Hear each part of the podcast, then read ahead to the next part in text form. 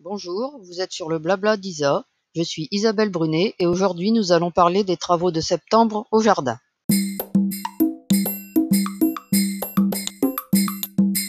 C'est le moment de faire des semis de moutarde japonaise comme la Scarlett, la Taiwan, la Baoxingji, la Tianzhongji, la Southern Giant, la White, la Frizzy Joe, mais aussi la Mizuna, la moutarde indienne Eclipse, la Purple Rapa Pop Mix, la Tokyo Becana, la Spring Rab, la Géante, la Rouge Métis, la Green Snow, la Chine Rouge, la Komatsuna et la Ryokai.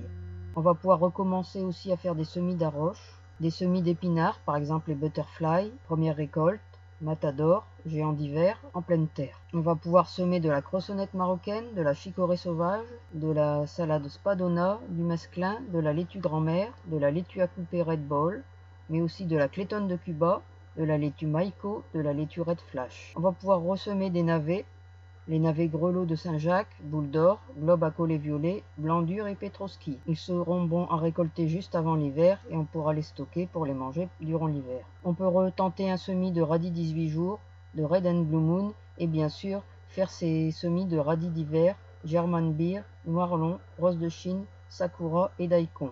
On peut semer la mauve. Il est temps de moissonner l'avoine, de récolter les lentilles et les pois chiches. On va continuer l'arrachage des pommes de terre. On va récolter les choux-fleurs et les choux paumés. On va pouvoir semer l'oseille pourpre. C'est le moment de récupérer les graines de plantes que vous désirez conserver. Vous allez pouvoir commencer la récolte du raisin et continuer la récolte des prunes. On peut planter les stolons de fraisier, soit directement en pleine terre ou en godet. Moi, je privilégie la plantation directe en pleine terre. À la fin du mois, on va pouvoir semer en barquette les choux pointus express et les choux romanesco et on les laissera dans la serre. On va finir les récoltes de tomates, de concombres, de courgettes, de poivrons. On va récolter les haricots à grains, les haricots à sécher. On va bouturer les éléagnus. On va commencer à arracher les carottes, betteraves, navets à mettre en jauge dans le sable, par exemple, pour cet hiver. On va planter les bulbes de perce-neige, de crocus, de jonquilles, de narcisses. Et enfin, on va étayer les branches de pommiers, poiriers, trop chargées en fruits qui risquent de casser. Et puis on va commencer les premières récoltes de pommes et de pois. Voilà encore de quoi bien nous occuper au mois de septembre.